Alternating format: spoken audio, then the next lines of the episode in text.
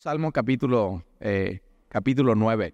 si te acuerdas la semana pasada en capítulo 8, cuando Jesús está en, eh, está en el templo eh, y hay niños, ¿no? Y jovencitos y infantes.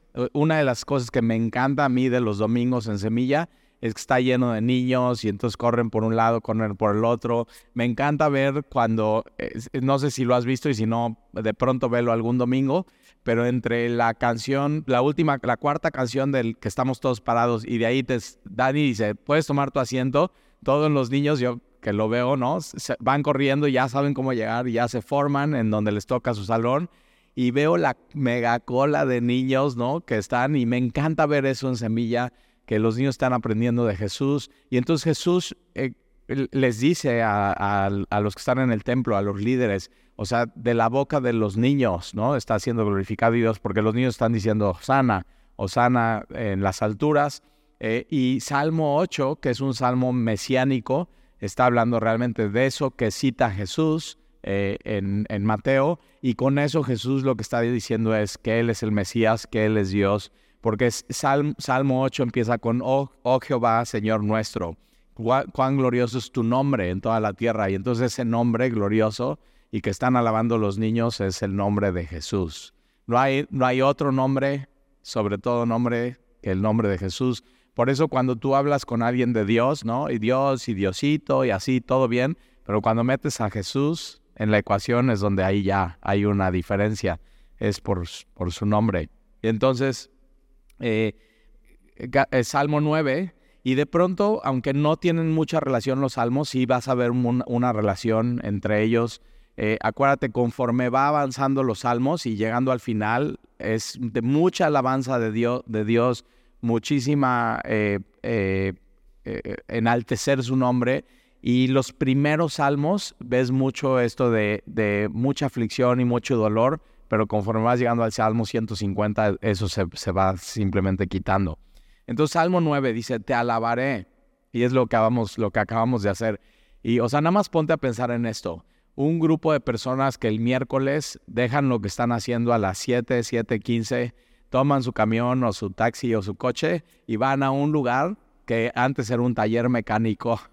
Eh, y hay, hay, luces y hay eh, sillas y se, se sientan y alguien pasa, empieza a tocar una canción, todo el mundo se para y está alabando y está cantando a Dios.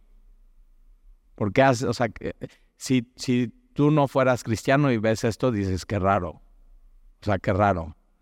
Y, y, una de las cosas que suceden cuando tú invitas a alguien a semilla, ¿no? Y los miércoles sucede y es padrísimo y, y, las voces de todos, pero el domingo, cuando todo el auditorio está lleno, y es muy impactante eh, ver que 300 o 400 gente están cantando a Dios y están cerrando sus ojos y están haciéndolo para con Él. Ahora, ¿por qué hacemos eso? O sea, que... Eh, y aquí está la respuesta en este salmo. Y es, es un salmo de David. Y es, acuérdate, David es músico, pero también es rey. Pero antes de ser rey fue perseguido por Saúl. O sea, tuvo muchas complicaciones en su vida. Entonces, eh, y, y David dice, te alabaré, oh Jehová, con todo mi corazón, fíjate, no nada más con la boca. Hay un dicho que tenemos los mexicanos que de lengua me como un.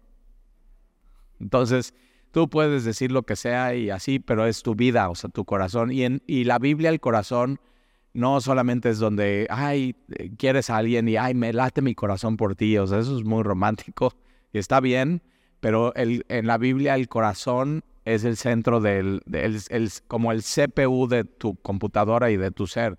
Entonces, en, el corazón en la Biblia de un hombre es donde se toman las decisiones, donde está la actitud, donde está la voluntad, donde está el esfuerzo, donde está la motivación, donde están los deseos. O sea, todo implica todo. Y entonces David dice, yo te voy a alabar no solamente con mi boca, sino con todo mi ser, con todo mi corazón, con mi actitud, con mi, con, con, con mis decisiones, con mi voluntad, con mi afecto y lo, lo que te mueve en tu vida realmente es tu corazón. Entonces por eso Jesús, eh, y esto en el Antiguo Testamento dice, Hijo mío, dame tu corazón. Y dices, órale, ¿y qué implica el corazón? Todo. No solamente emociones, sentimientos, sino voluntad, actitud, todo. Y Dios dice todo tu corazón. Y entonces cuando haces eso y te das cuenta quién es Dios y cómo Él cambia tu corazón y tu vida, entonces eh, alabas a Dios. O sea, esa es la reacción natural de, del ser humano. Ahora la Biblia enseña que fuimos creados para alabar a Dios. dice, para alabanza de su gloria. Entonces, si tú no estás alabando a Dios constantemente, no estás viviendo para lo que fuiste creado. Y mucho es el problema del hombre. Entonces, no se siente vacío, como que no tiene un propósito, como que no se siente perdido, no sabe a dónde va ni a dónde viene y realmente es porque no está haciendo lo que tiene que ser, no estás conectado con Dios y está cumpliendo el propósito de con su vida alabar a Dios y glorificar a Dios con todo lo que hace, ¿eh? Hasta en la mañana cuando te paras y te tomas un buen café. ¿Sabías que puedes glorificar a Dios? ¿Te gusta el café o no? Entonces puedes glorificar a Dios ¿por qué? porque eh, todo lo que disfrutas, entonces entiendes que viene de su mano. Entonces la mañana que te eches tu café y te lo hasta desde cuando te lo estés preparando, en eso glorifica a Dios. Y, ahí está, Señor, te dedico este café para ti y te lo tomas y lo disfrutas y entonces en todo eso estás teniendo comunión con Él.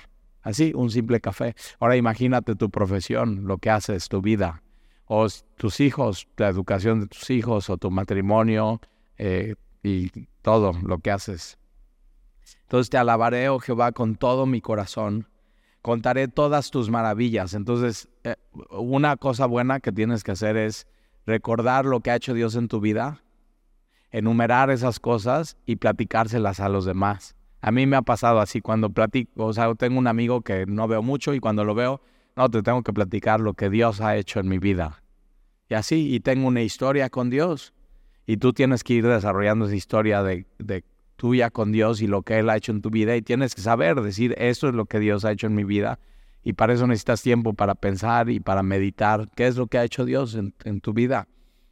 yo como que siento que antes del, del, COVID el mundo iba a 200 por hora.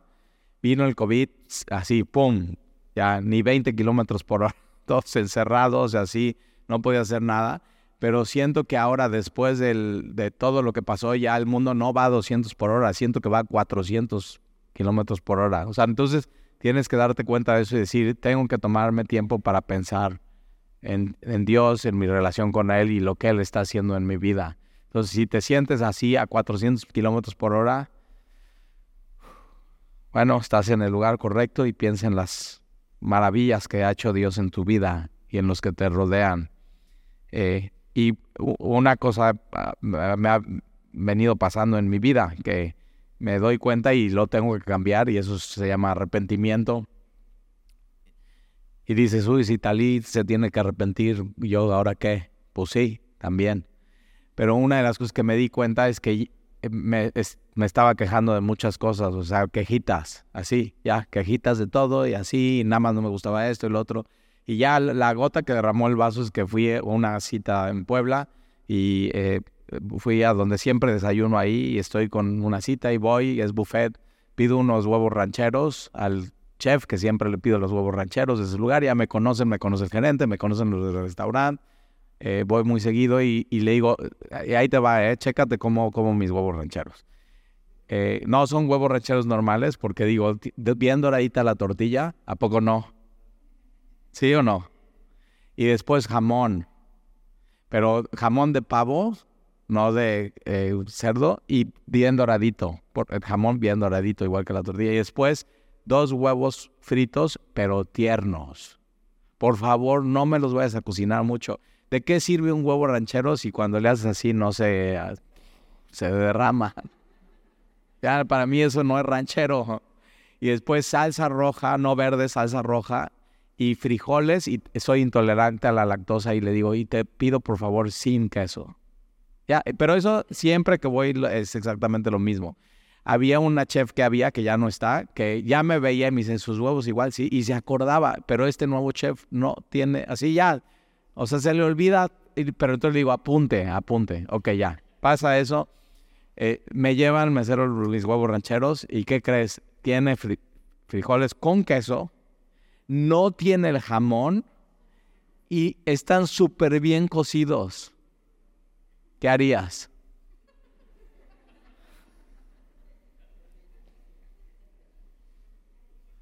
Entonces, agarro este plato, voy, camino hasta está y le digo, oye, a ver, saca tu hoja.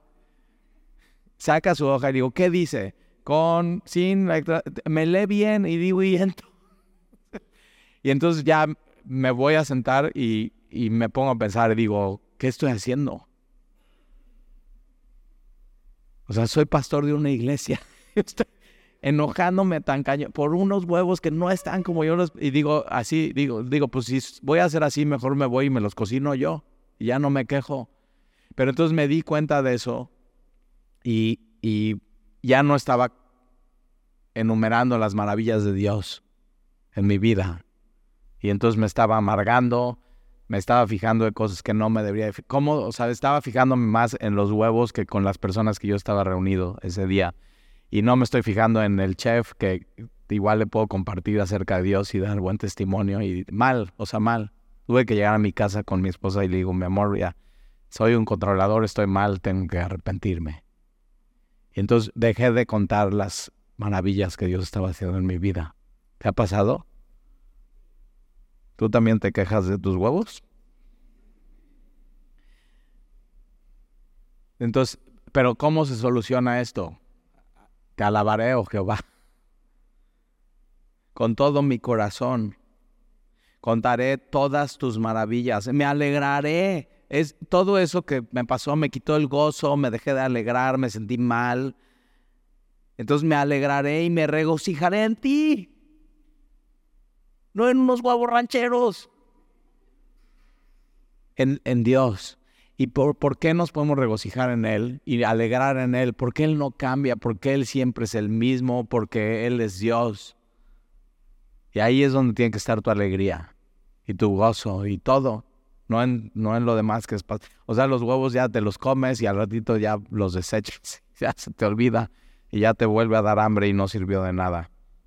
Entonces contaré todas tus me alegraré y me regocijaré en ti, cantaré a tu nombre, oh Altísimo. la primera vez que, se le dice a Dios Altísimo es Melquisedec en Génesis. llega con Abraham, le da los diezmos y, y Melquisedec alaba a Dios como el Jehová, el Altísimo. entonces, ve, vale la pena. Entonces, alabar a Dios con todo tu corazón, cantarle, alégrate y regocíjate en Él, cántale a su nombre. ¿Por qué? Porque Él es Dios y es altísimo. Versículo 3, mis enemigos volvieron atrás. Entonces, eh, él, él, él, de manera personal, David, va a decir, ok, esta es mi experiencia con Dios. Y por eso yo le canto y le alabo, porque mis enemigos volvieron atrás, cayeron y perecieron delante de de mí, porque has mantenido mi derecho y mi causa y te has sentado en el trono juzgando con justicia. Entonces para David esto no es teoría, esto es práctica. O sea, has hecho una obra en mí y la he podido ver. Eh, y, eso tiene que ser para, para ti, no Dios una teoría, sino una, una práctica, una realidad, una experiencia. Versículo 5. Reprendiste a las naciones, destruiste al malo, borraste el nombre de ellos eternamente y para siempre. Los enemigos han perecido, han quedado desolados para siempre y las ciudades que derribaste, su memoria pereció con ellas, pero Jehová permanece para siempre. Entonces sí, o sea, ciudades, y David lo vio, imperios, ciudades, eh, etnias simplemente de ser borradas, pero Dios permanecerá para siempre. Entonces, una de las cosas que mi pastor me enseñó es, si, si en 100 años no va a importar, ¿por qué te está importando tanto hoy? Entonces, sí, tus huevos rancheros. ¿En 100 años qué? Pero el alma de las personas que te están viendo y te están escuchando y están preparándolo y te están rodeando, ellas sí importan y sí van a estar en 100 años. Y eso como que da mucha perspectiva una de las cosas que yo he tratado de enseñarle a mis hijos es Dios, se, o sea, le interesan más las personas que las cosas. siempre pone Dios a las personas por encima de, de todo y Dios las ama. Y entonces eh, ha dispuesto su trono para juicio y tienes que saber, un día va a suceder y un día va a ser el juicio. Y ahorita vivimos en una época que se llama la época de la gracia, donde Dios está salvando gente para que no se tengan que parar delante de Él en el juicio. ¿Por qué? Porque entonces Jesús muere por ti, Él toma tu lugar, tú eres perdonado, Él ya pagó tu deuda, ya no tienes que ir al juicio, Él ya fue por ti, la ira de Dios ya cayó sobre Él, y entonces ya eres libre de eso. Y es, un, es el Evangelio. Y entonces Él juzgará al mundo con justicia y a los pueblos con rectitud. Y un día va a suceder eso. Versículo. Porque la gente vive como vive? Porque piensa que no pasa nada, nunca seré juzgado. O sea, todos estamos bien y todos, o sea, todos, todos somos humanos, nadie es perfecto. Así, toda esa bola de humo simplemente para seguir viviendo su vida en pecado. Versículo 9. Jehová será refugio del pobre refugio para el tiempo de angustia. En ti confiarán los que conocen tu nombre, por cuanto tú, oh Jehová, desamparaste a los que te buscaron. Entonces ves, ves cuatro cosas aquí. Eh, Dios es refugio. En ti confiarán los que conocen tu nombre, por cuanto tú, oh Jehová, no desamparaste a los que te buscaron. Entonces, refúgiate en Dios, confía en Dios, conoce a Dios, busca a Dios. Cuatro cosas. Refugia, o sea, cuando pasa algo en tu vida, ¿a dónde te vas a refugiar? Tienes que refugiarte en Dios. No en el alcohol, no en las drogas, no en una relación, no en una persona, no en... Entonces, refúgiate en Dios, confía en Dios, conoce a Dios. Sí se puede conocer a Dios. Él se revela a nosotros y, busca a Dios. Entonces, eh, versículo 11, cuando haces esto, cantas, o sea, cantas a Jehová, porque cuando te refugias en Él, Él es tu refugio. Cuando confías en Él, Él es fiel. Cuando quieres conocerle, Él se manifiesta a ti y, cuando le buscas, lo puedes encontrar. Entonces son, promesas de Él. Entonces, cantad a Jehová, enaltece su nombre, que habita en Sión, publicad entre los pueblos sus obras. Son dos cosas que hacemos miércoles y domingo. Cantamos a Dios y publicamos, es, predicamos decimos quién es Dios, lo, lo exaltamos con su palabra. Versículo 12, porque el que, el que demanda la sangre se acordó de ellos, no se olvidó del clamor de los afligidos, ten misericordia. Entonces regresa David y dice, ten misericordia de mí, Jehová. Es algo que, una oración que tú y yo tenemos que hacer constantemente. Ten misericordia. De... Entonces sí, Dios se va a acordar de los que están oprimiendo a los pobres, de los que están afligiendo a los afligidos, pero eh, ten misericordia de mí, Dios. Mira mi aflicción que padezco a causa de los que me aborrecen, tú que me levantas de las puertas de la muerte para que cuente yo todas tus alabanzas en la puerta de la hija de Sión, yo me gocé en tu salvación, ahí está, yo me gocé en tu salvación. Por eso, ¿por qué cantamos? Porque nos gozamos en su salvación. Él, Jesús es nuestro Salvador, Él nos salvó. Versículo 15. Se hundieron las naciones en el hoyo que hicieron, en la red que escondieron fue tomado su pie. Jehová se ha hecho conocer en el juicio que ejecutó. En la obra de sus manos fue enlazado el malo. Los malos serán trasladados al Seol. Otra traducción para el Seol es el infierno. El Jena, el lugar que arde, fuego, azufre. Jesús dice, lloro y crujir de dientes, constante y eterno otra, Jesús dice, el abismo. ¿Nunca, ¿Nunca has tenido este sueño que como que te estás cayendo? Así vas en el precipicio y de pronto y te despiertas y haces, ay, ay, no, ay, y este, ¿qué te pasa? No, manita, es que me sentía que me estaba cayendo así. Ya estás, y el, tu corazón se sale y que esa sensación y vas al psicólogo y dices, no, a ver, ¿y qué has soñado últimamente? Y no, soñé que me caía desde muy alto y me desperté y se me salía el corazón y todo. Y te dice, esa angustia. Pero eso sí, dos mil pesos, ¿verdad? Ven, yo te lo digo gratis.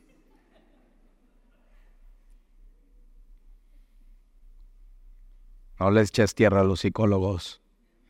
Hay unos muy buenos y cristianos, ¿eh?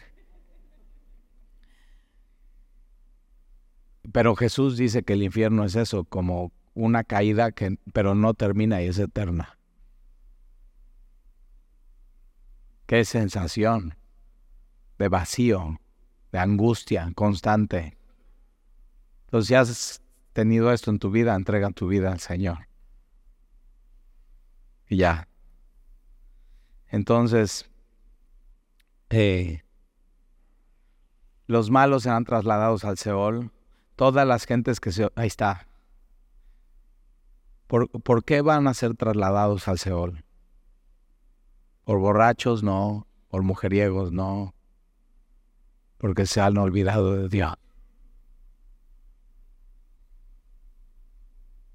Por no tener una relación con Jesús. Ya eso fue eso es todo. No quisieron. Así lo decidieron.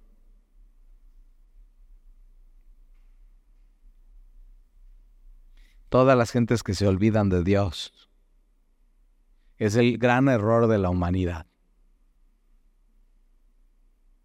Versículo 18, porque no para siempre se olvidado el menesteroso. Entonces ve, ve como el, el, salmo es muy poético y es una canción. Entonces todas las gentes se olvidan de Dios al Seol, porque no siempre será olvidado el menesteroso. Entonces la gente se olvida de Dios, pero Dios nunca se olvida de su gente. Ve, o sea, tre tremenda la diferencia. Ni la esperanza de los pobres perecerá perpetuamente. Levántate, oh Jehová, no se fortalezca el hombre. Sean juzgadas las naciones delante de ti. Pon, oh Jehová, temor en ellos. Conozcan las naciones que no son sino, sino hombres. Es, nunca te olvides de eso, ¿eh? Cuando te olvidas que eres un vil, débil, necio, menospreciado hombre, es cuando te, te olvidas de Dios. Es, somos hombres necesitados de Él. Y por eso no nos podemos olvidar de Él ni un segundo. O sea, yo me he puesto a pensar y digo, yo si me olvido de Dios, ¿qué sería de mí? Hay una canción muy famosa de Jesús, Adrián Romero, que dice, ¿no? Sería como un pájaro herido. Así. ¿Has visto un pájaro herido? En así, o un perro muerto en la carretera. Así, un perro muerto carretera. Así que dices, no, no, no quiero ni ver. Así, eso seríamos. Seríamos eso si nos olvidamos de Dios. Entonces, nunca te olvides que eres un, un hombre y necesitas salvación. Necesitas a Dios. Salmo 10. ¿Por qué estás lejos, oh Jehová? ¿Por qué estás lejos, oh Jehová, y te escondes en el tiempo de la tribulación? ¿Nunca has sentido esto? Y le has dicho hacia Dios, ¿por qué estás lejos, Dios? Y te escondes cuando más te necesitamos. Y, dices, órale, o sea, qué atrevido quien escribió esto. Pues sí, ve, no, ni firmó porque no dice que es de David ni de nadie. Pero, pero eh, los salmos, una de las cosas, ¿por qué nos gustan tanto y nos pegan tanto? Porque es lo que sentimos a veces. Es, es yo hablando así, cuando nadie me escucha. Entonces, ¿por qué estás lejos, oh Jehová, que te escondes en el tiempo de la tribulación? Ahora ve de lo que está hablando aquí quien está escribiendo este salmo. Con arrogancia el malo persigue al pobre. Entonces, ves, nunca has visto la injusticia del mundo y dices, ¿dónde está Dios? ¿Por qué no para esto Dios? ¿Por qué sucede esto? ¿Por qué al más necesitado y al más pobre llega un rico y lo saca de la casa que le está rentando porque ya quiere cobrar más? ¿Por qué? ¿Por qué en el Seguro Social los niños que necesitan medicinas no tienen sus medicinas y, y unos mueren por eso? No es justo. ¿Dónde está Dios?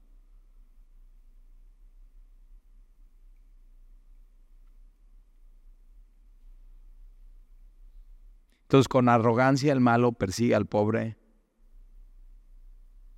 Será atrapado en los artificios que ha ideado. Entonces le funciona al arrogante lo que hace.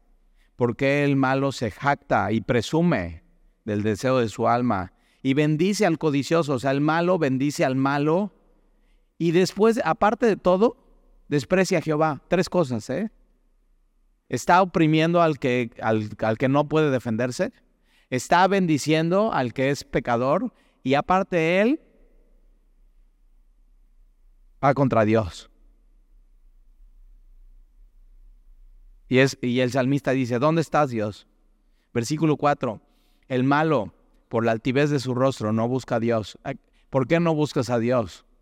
Por altivo, porque crees que puedes solo, por orgulloso, Por eso a veces al hombre, la mujer a veces es más fácil, pero por eso a veces el hombre le cuesta rendirse delante de Dios, por orgulloso. ¿Nunca te ha pasado que vas así en el coche y no conoces la ciudad y vas con tu esposa y, y, ¿sí sabes por dónde vas, mi amor? Y nada más por, eres hombre, sí, sí, sí. Y no y, y puedes ir con contrario a eso y todavía te enojas, que dudan de ti.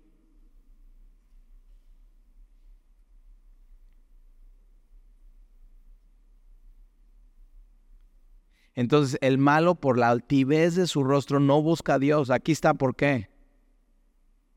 No hay Dios en ninguno de sus pensamientos. Estas dos cosas. No busca a Dios y no hay Dios en ninguno de sus pensamientos. Y la raíz del asunto de alguien así es su altivez.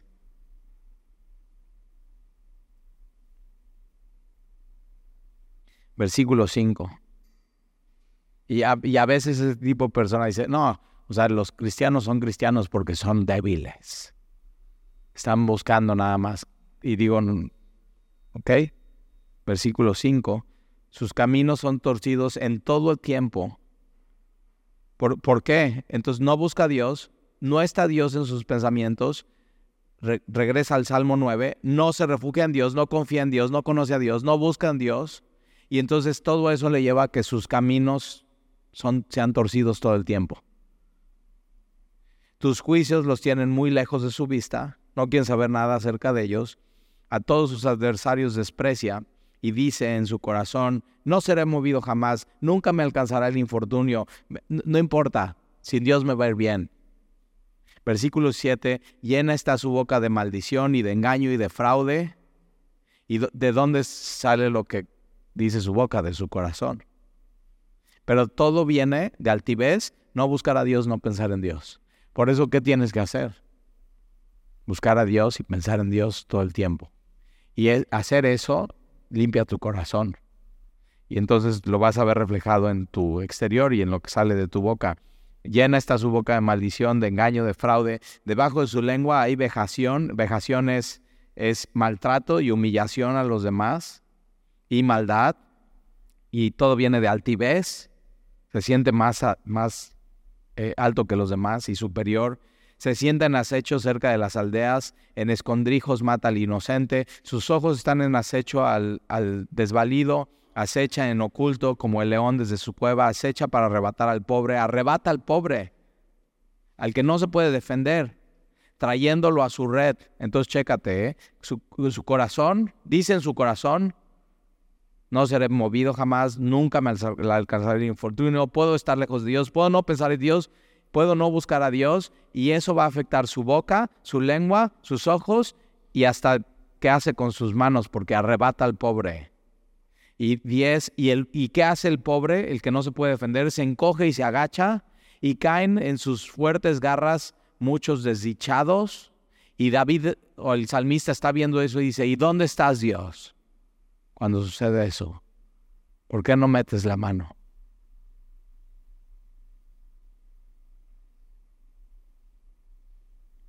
Y mira lo que hace entonces David. Convierte esa frustración de dónde estás Dios en una oración.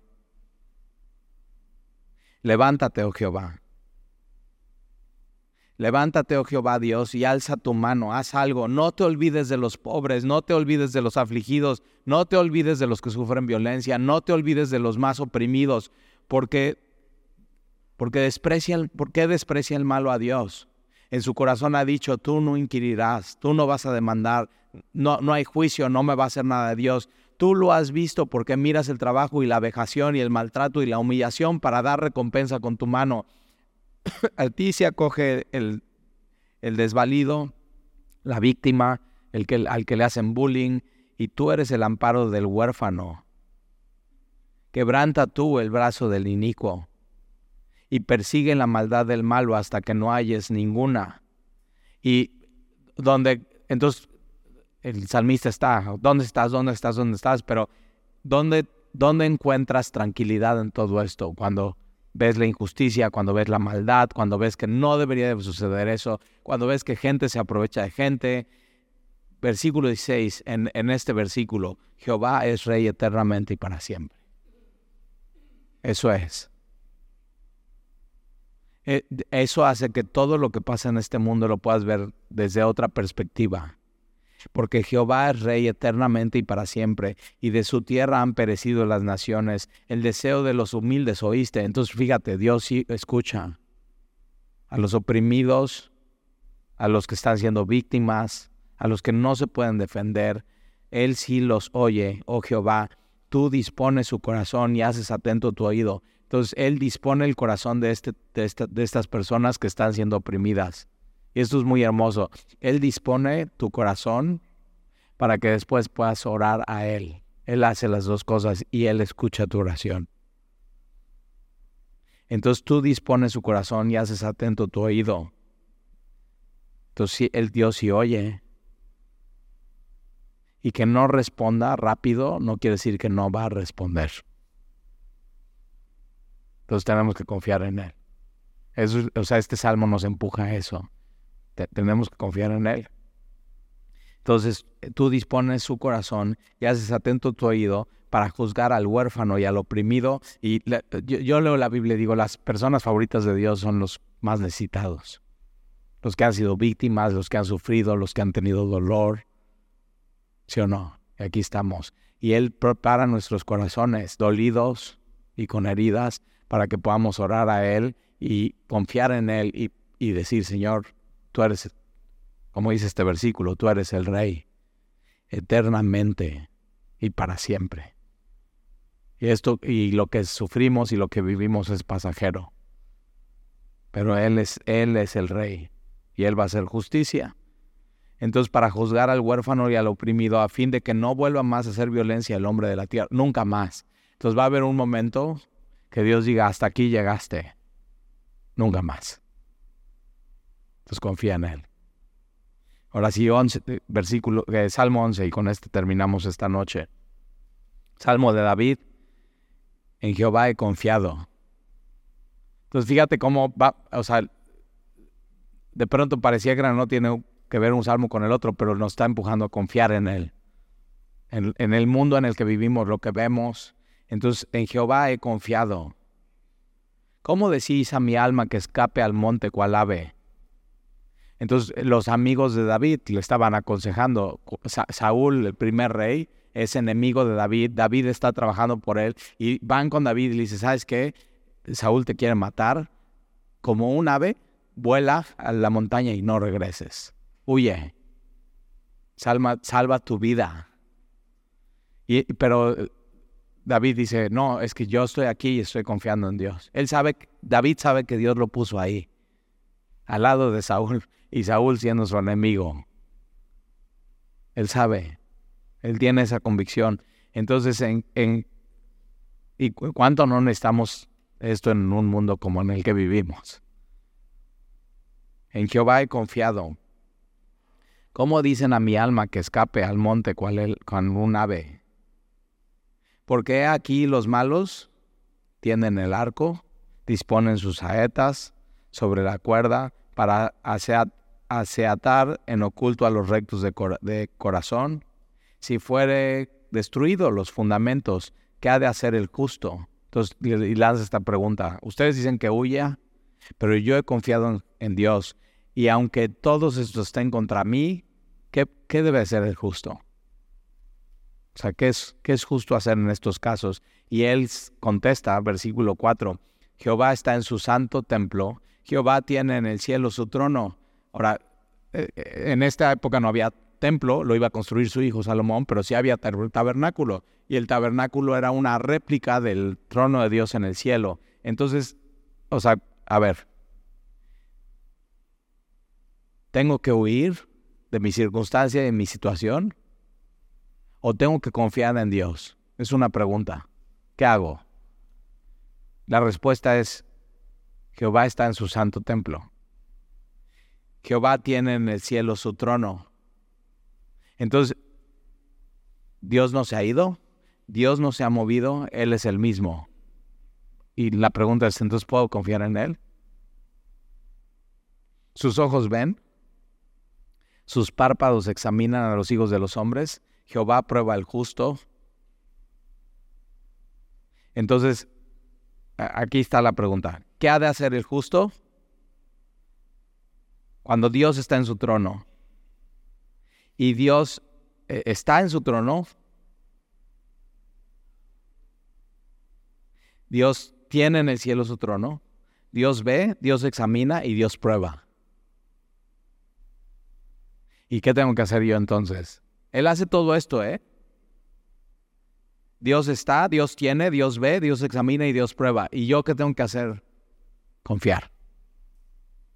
Así. Entonces no huyas, David.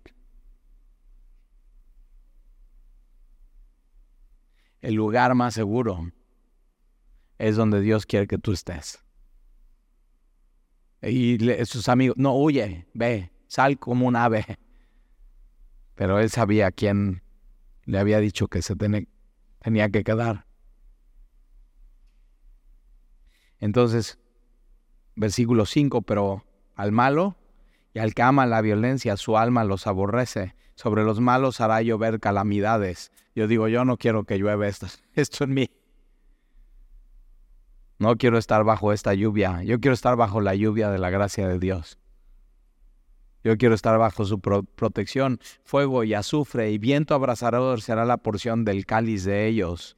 Porque Jehová es justo y ama la justicia. El hombre recto mirará su rostro. Y entonces nos, regresa en Salmo 9.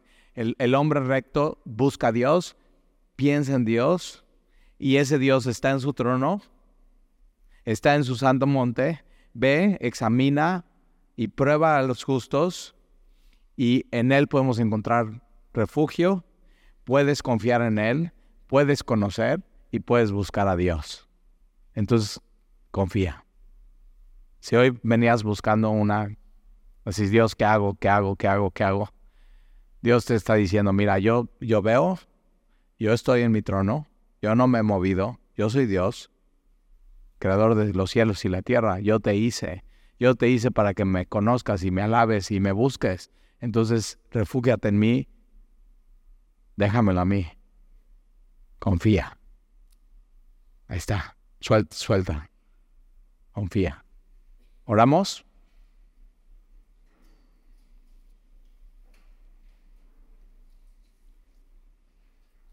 Señor, gracias por estos tres capítulos que acabamos de estudiar hoy de tu palabra. Gracias por revelarte a nosotros. Y gracias, Señor, porque hoy nos recuerdas que tú estás en tu santo templo, que tú tienes en el cielo tu trono, y es el trono de la gracia, pero al mismo tiempo el trono de la justicia, donde sabemos que un día todo se va a resolver delante de ti tanto para los que hemos confiado en Jesús, tanto para los que han decidido no buscarte. Y queremos estar del lado, Señor, de la lluvia de tu gracia, de tu bendición y no de calamidades, de azufre, fuego y viento abrasador. No queremos que esa sea nuestra porción. Nuestra porción eres tú, Dios. Y te amamos. Yo te quiero pedir, Señor, que si alguien hoy aquí